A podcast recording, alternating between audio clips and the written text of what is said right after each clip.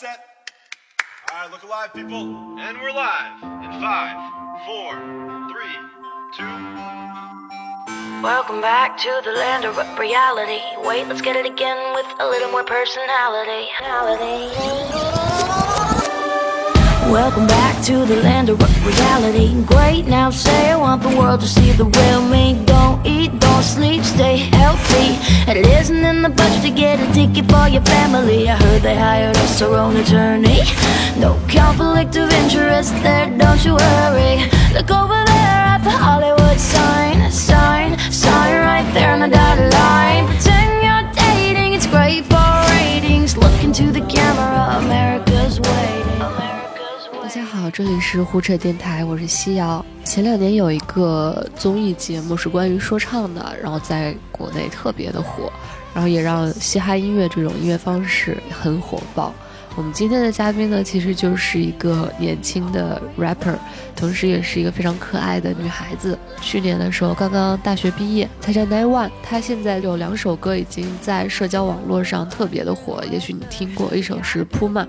一首是 I Don't Wanna See You Anymore。他即将在四月初发布他的第一张全新的专辑，所以借着这个机会，我们今天在护士电台跟他一起聊聊，他为什么从一个木偶表演专业的一个学生，到现在来做嘻哈音乐，以及他这一路经历的一些事情。欢迎 Nine One。Hello，大家好，这里是 Nine One。在他发布新专辑之前，三月份的时候，他刚刚去了美国的西南偏南。我相信，如果是关注虎嗅的朋友，一定知道这个盛会，它是一个非常综合性的一个会议，呃，会涉及科技、音乐、电影等等。它会引领一年的相关产品的一个风向标。呃，Nine One 刚刚在这个大会上做了一场演出，那场演出正好也是一个中国之夜。呃，我们先跟他聊一聊他在这个大会上的一些故事吧。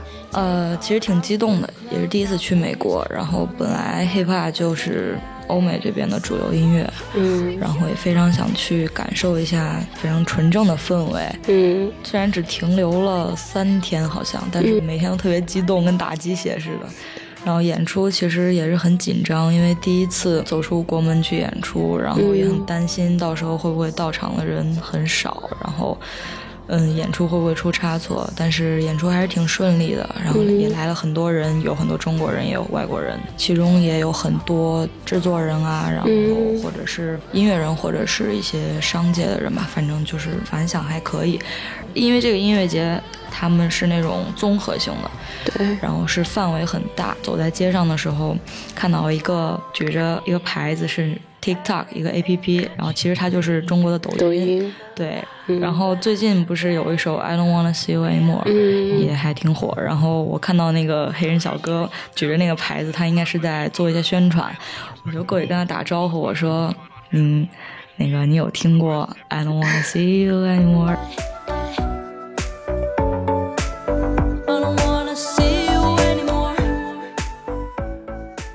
他说听过啊，我说这个是我的歌，然后他就非常惊讶，然后说合个照。他说哇，没想到能遇到原唱这样子，还挺幸运的，就感觉得对自己的歌居然外国人也听过，对，还挺幸运的。他那天其实是一个中国之夜，对吧？对那个演出对，China 嗯 Night，对。整个都是这个 Double Rock 他们承办的嘛，算是的嗯，除了你之外，还有谁跟你一起演出的？还有也是 Double Rock 的一些说唱歌手，嗯，像 Gucci、Low Song、Young、Thirteen Baby，嗯都还不错，每个人都是非常鲜明的自己的风格。你们去之前有想说这个所谓的中国之夜是要做成一个什么效果吗？比如说是打算把中国的歌手往那边推啊，还是怎么样？我觉得这一趟经历主要是学习吧，主要是学习，去感受一下 hiphop 氛围，然后看看人家的演出，学习很多舞台经验啊，然后音乐方面的一些比较好的一些成果，这样子。美国之行，你觉得从美国学到了什么？音乐或者表演方面的，让你印象很深刻，觉得啊，原来人家美国是这样的。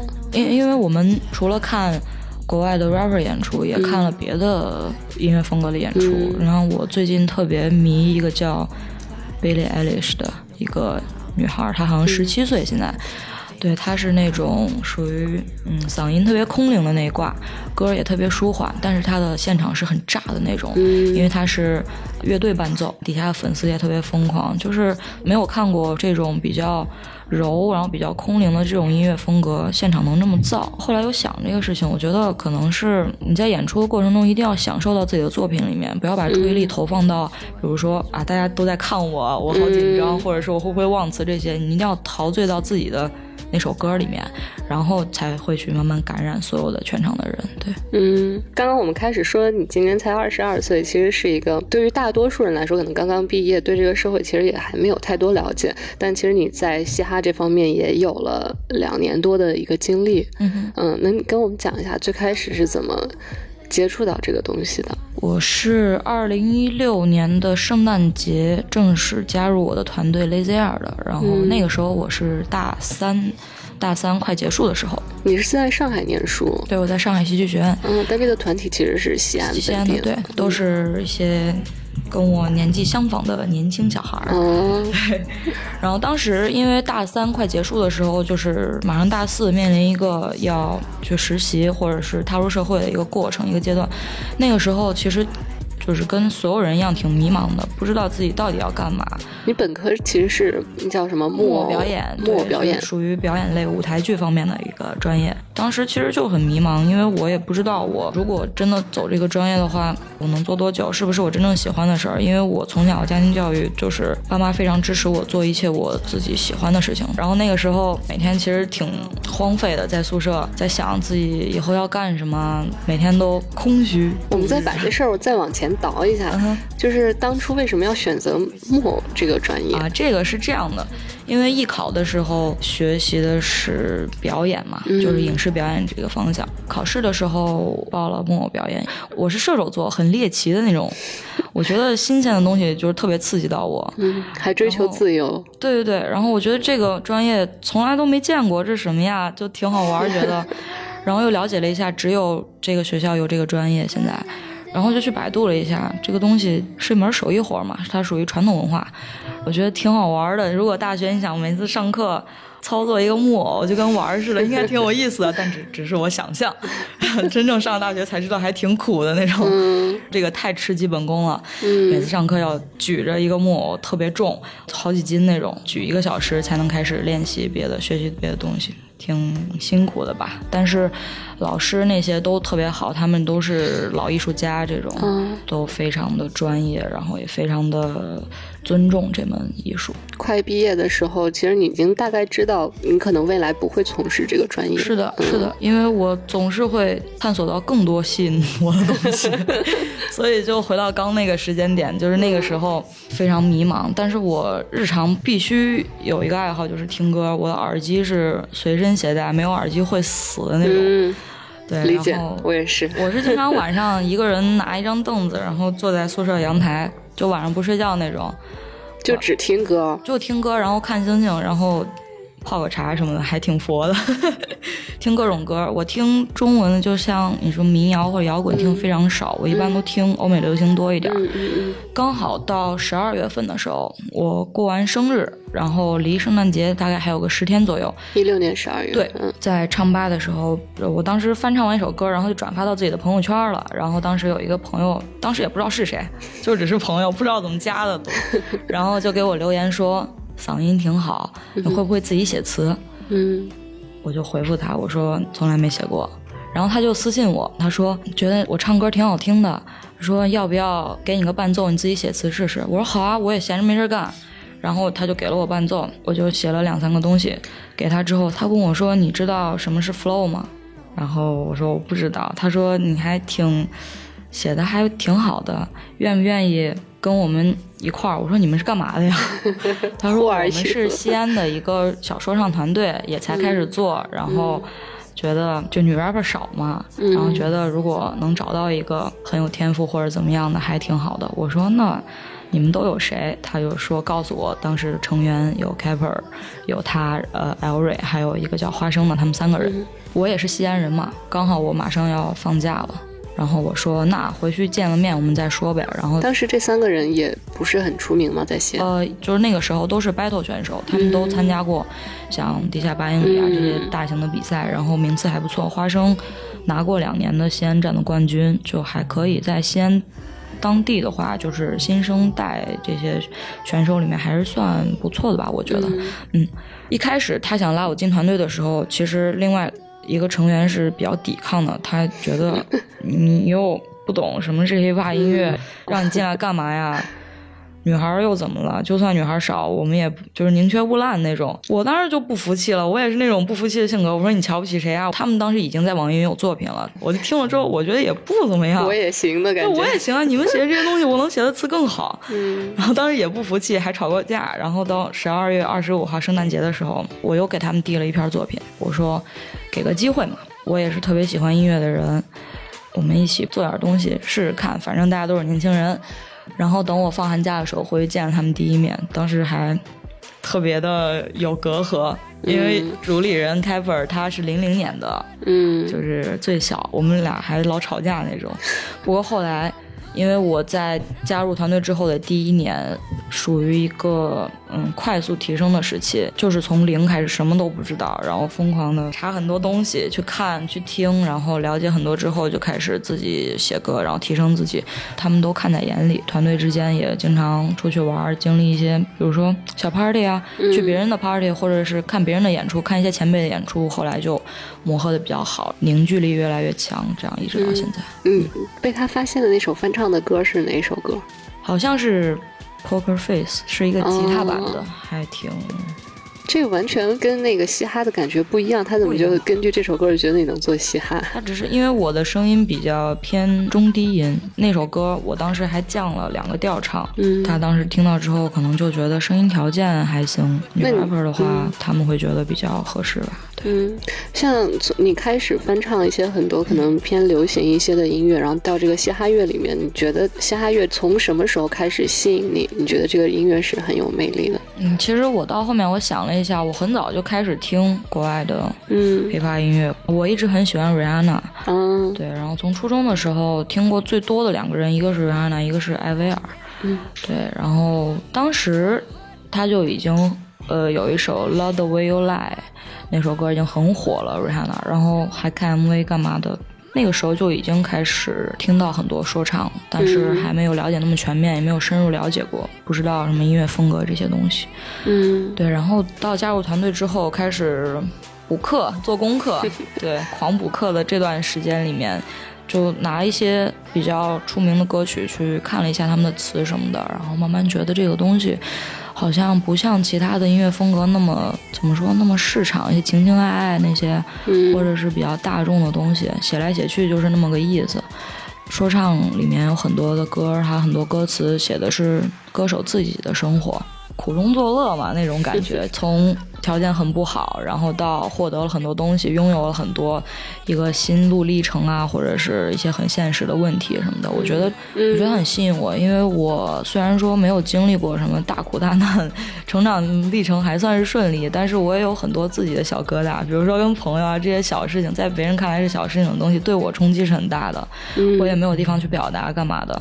说唱的话，可以非常直白的把你自己想骂的人、喜欢的人，什么都可以说出来，直接说出来。嗯对，然后用音乐的形式，然后我觉得就像是找到了一个出口一样那种感觉，给自己的情绪啊，给自己的心态，给自己的一个思考人生的这样一个过程，找到了一个很好的载体。嗯，音乐，对，像你填的第一首歌的词，你填的是关于什么？骂人的，骂人的，就是老跟同学啊或者什么不是很融得来那种，就大部分都是小女孩儿，我觉得就很没个性。我这样说会挨打吗？哎，你觉得什么样子就？追剧啊，然后做白日梦啊，然后就碌碌无为、平庸的一生那种感觉。嗯我不是说我一定要成为一个不平凡的人，我不是说这个，我只是觉得他们很无趣，然后又不懂得我的有趣的点。嗯，我想跟他们一起干嘛出去玩，他们又不喜欢，他们组织的活动我又不喜欢那种，不是很融得来。嗯再加上以前就是初中、高中的时候，女生之间就是事儿比较多嘛，反正一直没有什么特别特别好的朋友，然后就自己心里小疙瘩很多，再加上一些嗯爱情方面的东西，事儿也很多，就找一个宣泄的地方吧。但是当时那首歌的歌词主要是想表达一个，你们不要太小看我这样子。当时有觉得被小看，我经常觉得被小看，因为我总是有一些很新奇或者是我觉得很厉害的想法没有被关注到，大家都会去跟风或者是迎着一个大方向去做一些事情，我觉得很无聊，很没意思。我自己有一些想法提出来又没有人关注的，我觉得哪个衣服很帅，我就去穿它。大家就会觉得这什么呀，这乱七八糟。然后他们都穿一些奇装异服，他们都穿一些各种爆款，我还觉得丑呢。就是这种各种事儿，小事儿特别多。说到爆款，从那个有嘻哈播到现在，其实包括全球范围内也是啊，就是宽松的，然后运动的这个怎么说，服装风格很流行。然后你会觉得很烦吗？就全世界都在穿我喜欢的类型的衣服？那不会。其实你说到服装这个，我最近还有一些新的想法。嗯，因为我前段时间。我还一直就是穿着方面，我还局限于一个点，就是可能跟现在大部分呃想要扮酷的女生心里一样，就是我去穿一些很中性的衣服，或者是工装这些，去学男孩子那种装扮，穿球鞋什么的。前段时间有一天就是要去一个演出还是颁奖典礼，我忘了。然后当时要准备服装，我当时我就在翻国外的很多。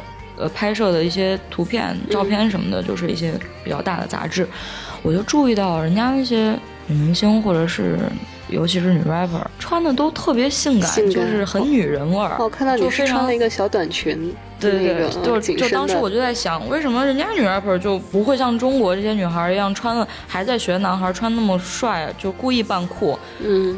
我觉得女生你本来身体曲线就是老天爷给你的东西，你就要把它展现出来。所以那个时候我突然想法就变了。我觉得我既然我是女生，我不管我是干什么的，如果我要展现一种美的话，就穿的女人一点，其实会挺好的。嗯，对，我不想再故意去扮酷了，干嘛？满大街都是那样，所以就开始穿裙子了。嗯，我感觉你现在还就是蛮。追求自己本心的，然后我看你之前有发一个那个微博，就是有一些生气还是什么，就是说不要给我安装人设和标签，我微博爱发什么就发什么，啊这是有什么事情吗？这是有一个事儿，嗯，不过是个小事儿。我这个人 现在这个毛病已经改了，我以前挺喜欢，就是一有什么不高兴的事儿就发在网络上，嗯，但我觉得不好，我现在已经改掉了。不是说我怕招黑或者怎么样，我不在乎这些，我就是觉得。情绪你自己去打理就好了，别发在网络上。对，当时那个事儿是我记得好像是因为我有一个演出，然后我在微博上发了海报去宣传，我说嗯，大家有空就来看，在西安。然后好像收到就好几条评论说在家，然后有谁直播呀？来不了现场，有谁直播看直播？我当时就在想，你有空在家看直播，你为什么不能来买张票来感受现场？都是西安的嘛，我还点进去看了一下人家所在地是西安的，我当时就特别生气，然后我就发了一条微博，我就可能说话不太好听，我说你们不配来现场，挺后悔的，我觉得有点凶了。然后发完之后，那条微博底下就开始有好多人骂我了，说哇你怎么能这样说？没来支持你的现场就不配听你的歌了吗？不配听音乐了吗？不配怎么怎么样吗？我觉得我可能是用词有点过度了，然后就秒删了那条微博。但是我又觉得我想表达的意思是没有错的，只不过可能我表达方式有点太过激了，然后我才发了你刚说的那条微博。我说你们不要妄想给我加标签干嘛的，我不是那种就是已经被包包装的特别听话的那种人，我是有什么我会表达，但是我会换种方式，你们不要。给我上纲上线那样子，对我只希望说，我明白你们的意思的同时，你们也能明白我的意思，这样。对你让你不爽的点是在于你觉得他们可能是不尊重这个版权还是什么的？我觉得说唱歌手传播自己作品的途径，一是通过音乐平台、网络，嗯，二就是线下了，就是现场了，嗯，而且这个是不一样的，嗯，听是听觉方面的，现场是视听方面的。真正喜欢你歌的人，他来现场的话，肯定会感受到你更多不同的方面。嗯，对我一直都特别希望，就是喜欢听我歌的人能来现场。所以当时我就是在想，我说那你们既然都只想在家看直播的话，那我不如在家搭个麦，嗯，把 DJ 叫过来到家里给我打着碟，然后我开着直播算了。你们给我刷刷礼物，我还能赚钱呢。我当时就因为这个生气，我觉得你们还不如到现场来。就是我觉得他们可能是因为懒或者怎么样，不过我后来想的太多，我觉得可能是我太过激了。说因为他们可能也要上班上学干嘛的，对对对。嗯，我看之前你有参加那个中国新说唱新说唱上一季，对嗯，上一季，但是其实很快就没有再前进。对，这个是你自己要去的吗？哦，当时就是跟团队一起，还没有嗯加入 Double Rock，、因为是去年好像对。嗯然后他有分站海选，在西安的时候，我们几个就都去了。平心而论，我觉得我发挥是属于正常的，但是也没有说特别出彩，因为挺紧张的。第一季没有参加，是因为完全没有准备好。嗯第二季的时候，我现在觉得也没有准备好，没有准备充分。虽然是正常发挥，但是也没有说多出彩那样子嗯可能。不过你要非问我说，你觉得你没过海选是因为啥？我也说不出来，我也不知道因为啥。嗯嗯，不过无所谓吧，就当经历嘛。对对对。然后我看你好像之前也很少，很少还是说没有，完全没有参加过这种 battle 的比赛。嗯，你是不喜欢这种形式？不是不是，我因为西安有很多 battle 比赛，你像干一票或者是嗯艾尔麦或者是八英里，嗯西安都有很多。只要有这种大的比赛，我都会去跟队员一块儿去玩儿。嗯去看，或者到后台，因为有很多朋友，对，包括主办什么的一些前辈都是朋友，我们会去看，去感受那个氛围，因为不一样嘛，跟演出氛围是完全不一样的。Battle 的话会更激烈一些，对对，会比较直观的能刺激到底台下的观众，他们会非常投入，对，嗯还挺好玩的。但是因为我自己不是 battle 出身，尤其是 battle 或者 freestyle 这方面能力比较欠缺，不如团队其他成员那样，所以我自己没有参加过。对，嗯，你还蛮诚实的，非常诚实。呃，今年我听说好像你还是会去参加那个中国新说唱，嗯，今年去海选了，嗯对，这个已经比完海选了，还是海选已经结束了，但是现在还在等结果嘛。嗯，嗯，希望你能有一个好成绩。谢谢。像这个嘻哈音乐里面，这个歌词尤尤其可能在 battle 比赛里面更明显一点，就是很直接，然后甚至可能是露骨。就你对这个歌的表达方式是喜欢的吗？挺喜欢的呀，网上有很多人他在说，他说怎么这种东西这么脏啊？嗯一说出来就骂这个指天骂地的，然后就让人觉得特别的低俗。我觉得是他们不懂这个东西。嗯当然，你 battle 是 battle，你平时如果说你像一些作品，比如说是 diss 作品的话，嗯那是另一码事儿。因为这个东西本来就是一种文化，说它低俗，说它脏。是不了解，我觉得是正常。对像西方的好多那个就是嘻哈音乐里面，就很多在表现金钱啊，尤其是男的歌手比较多，他就会表现自己有妞啊等等这些。你觉得也是 OK 的吗？这个东西其实是这样，我觉得人家写那些东西是人家的真实生活反应，嗯人家写那些东西也是从什么都没有开始，然后到拥有这些东西，人家写那是人家真实的生活经历。我这个绝对不是崇洋媚外，啊说自己人不好。我如果说我听到国内有一些 rapper，他生活并不是这样的，但他歌词里面总是充斥着这些词，那我觉得很不舒服，因为这不是你的真实生活。嗯你就听这些歌，就感觉你整天在做白日梦一样那种感觉。对，嗯。那像你的歌里边，你现在会比较倾向于表达哪些主题？是你现在觉得很关心的？我的歌一直都倾向于表达我自己，以我自己为核心。我所有的歌都和我自己的生活经历息息相关。对，每一首歌都是一个阶段的反应，某一件事情给我的一个感受。嗯 Yeah, I move like a little bitch. Move like a bitch. Move like a little bitch. Move like. Yeah, I move like a little bitch. Move like a bitch. Move like a little bitch. Yeah, I move like.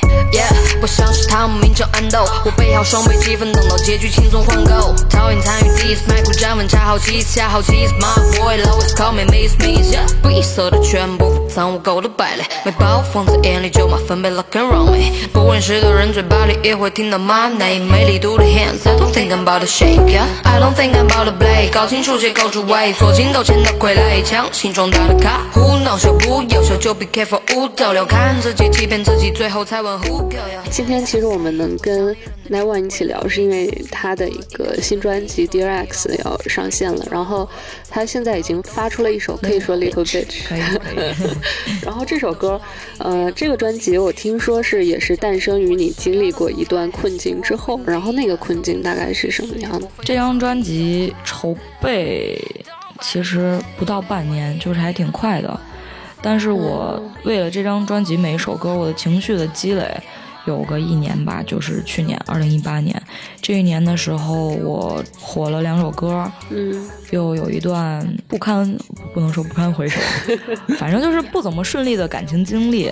又因为你有作品火了，然后你上升的很快，这个时候你接触到的朋友就会让你看到他们的另一面，这个时候就百感交集。去年是百感交集的一年，从友情到爱情，然 后到 到自己的演出干嘛的，接触到很多不一样的人，从他们有的是说难听点儿就玩手段、玩心眼儿，哪怕是连你的感情都要拿去运作，这些让我经历很多。我本来就是那种有委屈一定要说出来的人，积压了很多这样的东西，然后完成了这张专辑里面的一些大部分的一些歌。对，然后这张专辑主调性的话，可能会比较偏。人生一点儿吧，因为有好几首歌里面的词其实不是那么直白的，嗯我会去用一些很隐晦的，或者是稍微文艺一点儿、稍微含蓄一点儿的词来表达我的意思。还有一首歌是写了我自己的两个梦境，对，有很多风格。然后这首专辑里面也有一些节奏比较明快的歌，偏流行一些。这些歌可能就跟我的那些情绪啊，或者是感情那些没有什么关系，但是它是我比较喜欢的一种音乐风格，所以就做出来了。对。这个跟别人经历不一样啊！你这个两首歌火了之后，反而是其实负面的东西带给你的更多。是的，嗯，一开始我也没想到自己有歌会火，但是火了之后，大家都觉得是好事儿，在外人看来都觉得是好事儿，给你带来了很多，你有更多的演出可以接，有更多听众，怎么怎么样。我一开始也这么觉得，嗯因为这些确实是非常直观的就来到我们眼前了。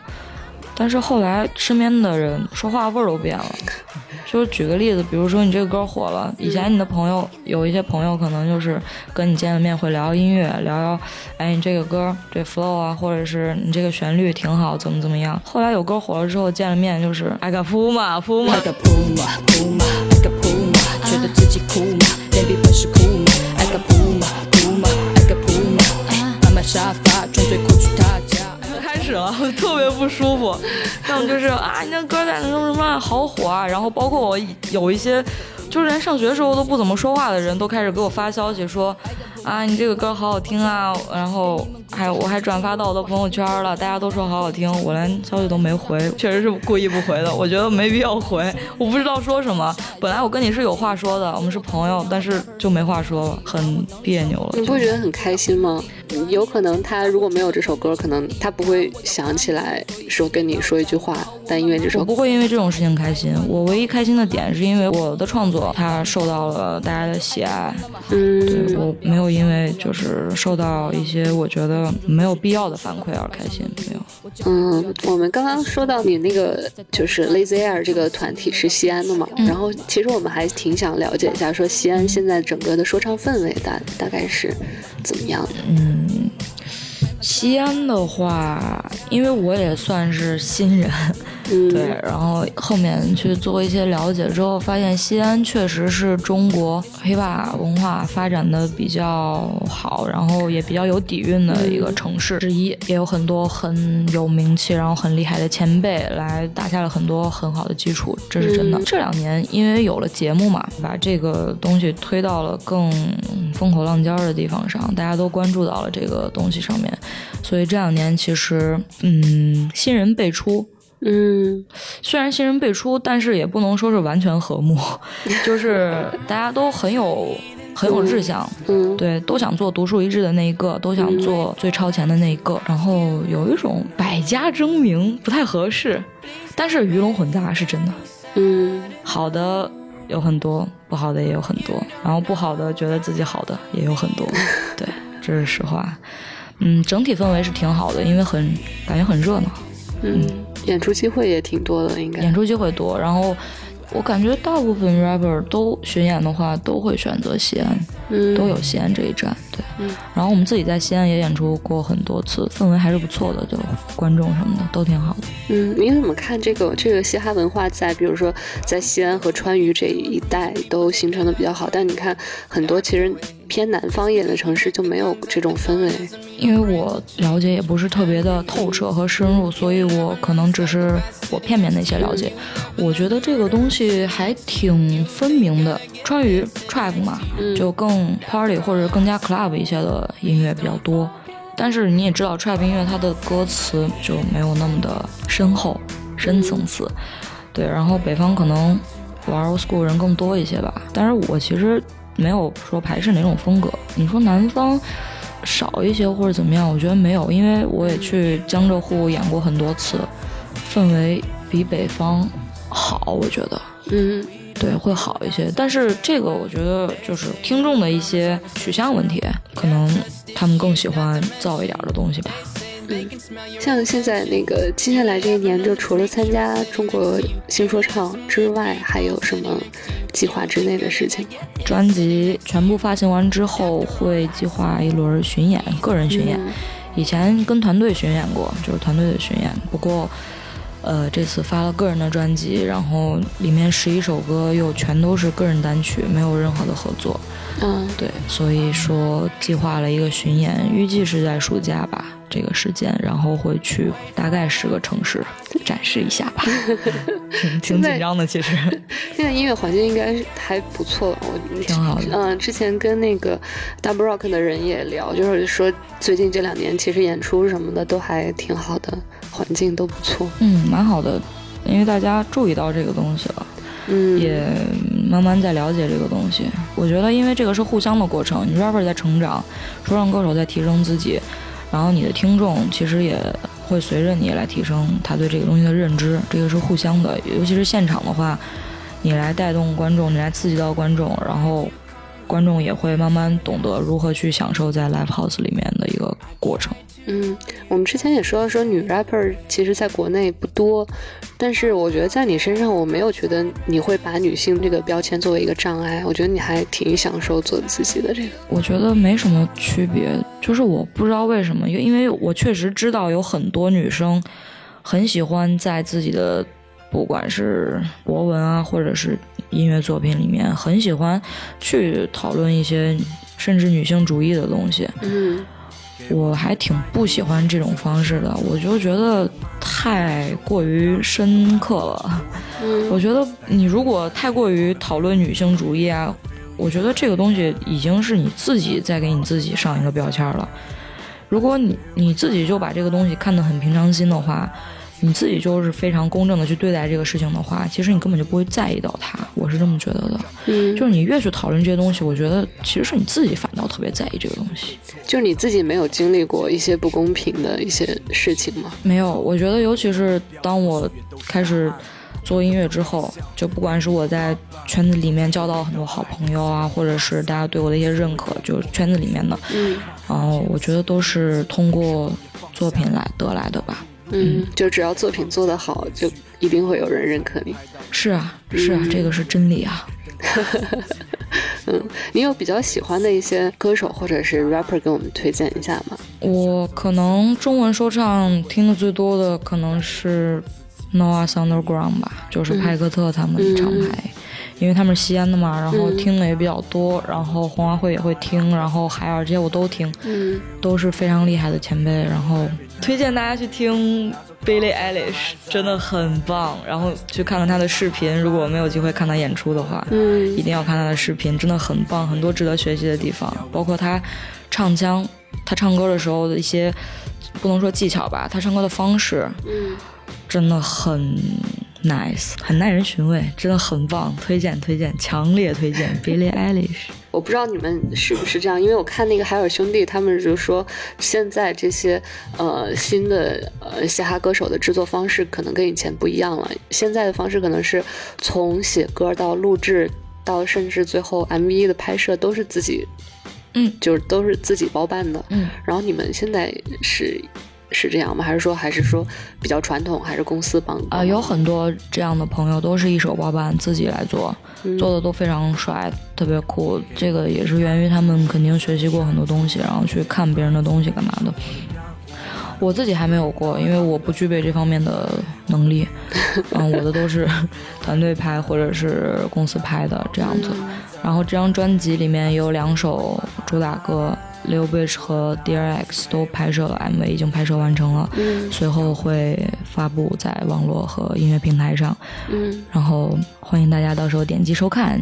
然后 MV 的话，因为我看很多就是朋友他们自己拍摄的，自己去做后期剪辑，都做的挺帅的。嗯嗯，如果有一天我有这样能力的话，我也愿意自己试一试，因为毕竟，哎，也是戏剧学院毕业的嘛。对呀、而且我看你自己已经拍的那个 vlog 也挺好的呀。对对对对对，我觉得方式还挺喜欢的，嗯嗯，还挺日常的，因为我不喜欢那种很做作的东西。嗯对，拍一些那种东西给粉丝看看，我觉得大家也会比较喜欢。我也很自然，很挺舒服的。对，嗯，你的新歌整张专辑大概什么时候可以全部放出来？预计是四月十五号。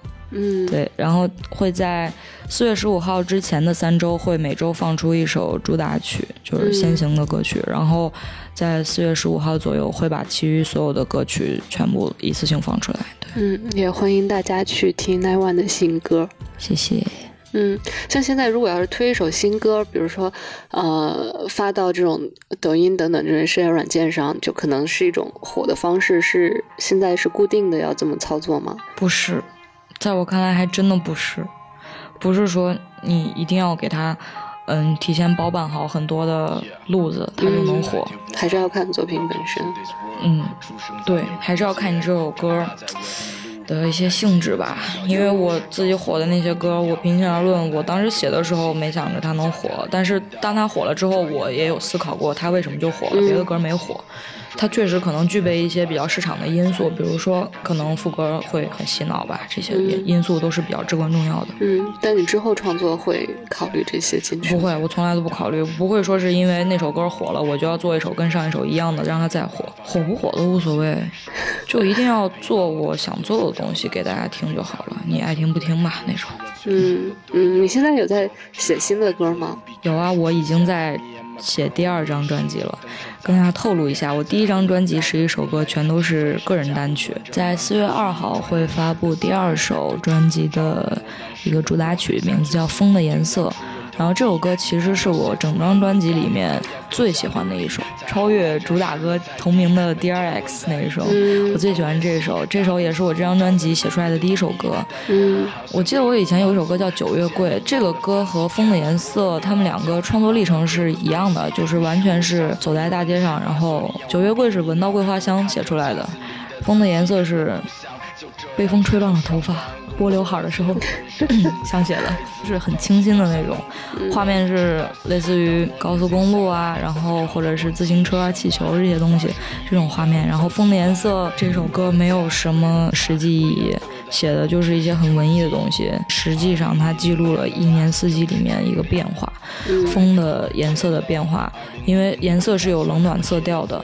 对它从暖色到冷色，从一些很空白的颜色到一些很梦幻的颜色，紫色啊什么的，其实是有我自己的一个心路历程的。有一句歌词叫“从什么都没有再到什么都没有”，这句歌词，因为有很多人他会写词会说是从什么都没有 start from bottom 一直到我拥有了什么什么，大家都在写这些，但是在我的世界里面，人的一生是从零到零的。所以我写了这样的歌词进去。这首歌其实并不算是 hiphop 音乐，嗯，它没有那么重的鼓，然后也没有那么精细的一些音乐风格的编排，它甚至它的伴奏听起来像一首后摇，里面有吉他什么的这种很清新的歌，是我最喜欢的一首。也很舒缓，然后我觉得坐车的时候、开车的时候是特别适合听这首歌的。嗯对，所以希望发布的时候大家可以去听一下。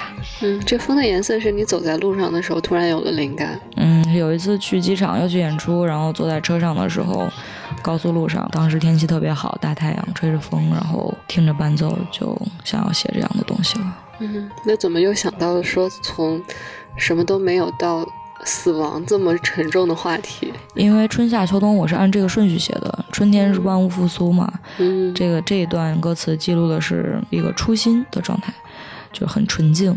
呃，夏天的风写的是可能爱情一些的东西，就很热烈，对。然后秋天的风写的是稍微凄凉一些，对，枫叶的颜色，感觉一切要结束了，有一种人的一生的感觉。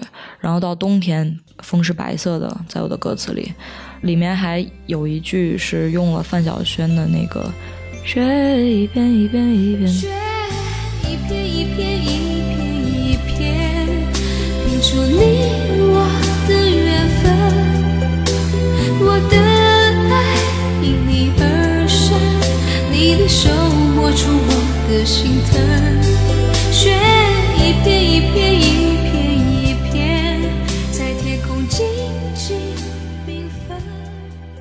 用了这一句，整个过程按照顺序就是有一种人的一生的感觉，从初心一直到你人生结束，那个从什么都没有到什么都没有，这句歌词是放在冬天的风的这一段里面的，作为一个结束。然后最后一句歌词是总有人想要跳进，有人想要逃脱，就是一个圈子里面，这个圈子其实指的就是大家都觉得你拥有了很多名啊利啊这些东西，有人拼命想要跳进去。但我是想逃脱的那一个。我这首歌其实想表达意思是，如果有一天我做我喜欢的东西，然后不想做了，嗯如果它不能再给我带来快乐了，我就不做它，我就去回归到一个最平凡的生活，做一个最平凡的人。你是有这个准备吧？没错，我不是想要成为 super star 那种，没有还没有这样的抱负。虽然确实看起来很帅，但是我的最终梦想是回归平凡。这个都说年轻人的世界里面是没有死亡这个词的。你你你有恐惧说衰老或者死亡这个事情吗？恐惧衰老是必须的，我觉得所有女人都恐惧衰老。你才二十二岁哎，我最近一直在跟我男朋友说，要不我去打个瘦脸针，干嘛干嘛。天哪，你才二十我就开玩笑，我开玩笑嘛。我跟他说，他说不行，我说那我老怎么办？嗯，但是他比较甜嘛，他就说老欧我也喜欢你怎么怎么样。剪下你的衣袖，让我蒙住我的双眼；卸下你的腰带，现在让我图个方便，不用刻意回避，收获世界明亮光线。Come and get it, come come and get it，我们彼此缠绕，争分夺秒占有，你是否能一次谈到？这是一种万有引力，九月桂花香是我埋下的警惕。Come and get it, come come and get it。恐惧衰老肯定是有的，然后死亡其实太深刻了，嗯，因为你躲不掉的嘛。所以人都活只活一辈子，在有限的时间里面，把对你来说最有意义的事情做了就好了。我一直跟我的粉丝说，我说，尤其是女生，我跟他们说最多一句话就是。你们一定要努力，所有的努力都是为了以后能让自己有能力去做自己喜欢的事情。嗯嗯，你现在这个工作状态和生活状态，你觉得在哪些方面是尽了最大努力？你会为了写一首歌不睡觉等等这些类似的经历吗？啊、这个不会，因为我写歌很快，我可能平均一首歌不到二十分钟就会写完。对，如果灵感到的话，因为我平时不写歌，我平时都在玩儿。玩其实不是乱玩儿，玩玩其实是经历生活。嗯，我有经历才能写出来东西。嗯对，大部分时间还是去体验生活，去经历，去玩，嗯，整个这个过程当中，你觉得最困难的部分是什么？建立自己的心态。你是不是一些实际的事情，最困难的事情，所有困难都可以解决，嗯都可以通过各种方式解决。但是最难的事情对我来说是建立自己的心态，因为我一定要拥有一个顽强、一个勇敢的心态来支撑我的精神去做我喜欢的事情，做各种各样的事情，然后并且还要保持一种正确的意志，让我分辨是非这样子。因为人要长大的话，肯定要经历很多很多，对这个事情是比较困难的。但是大部分人都会忽略这件事情，他会忙于各种现实的东西，反而忽略了自己的思想。你现在觉得完成这个事情了吗？并没有，这个是永远的一个修行，一直到死亡 都要修行的一件事情。但是只要只要这个趋势是一直成长的，那就是好的。嗯，好，那今天谢谢 Nine One 来护士电台跟我们聊这些，嗯然后也希望大家都去听一听他的新歌。OK，谢谢，谢谢，拜拜。拜拜。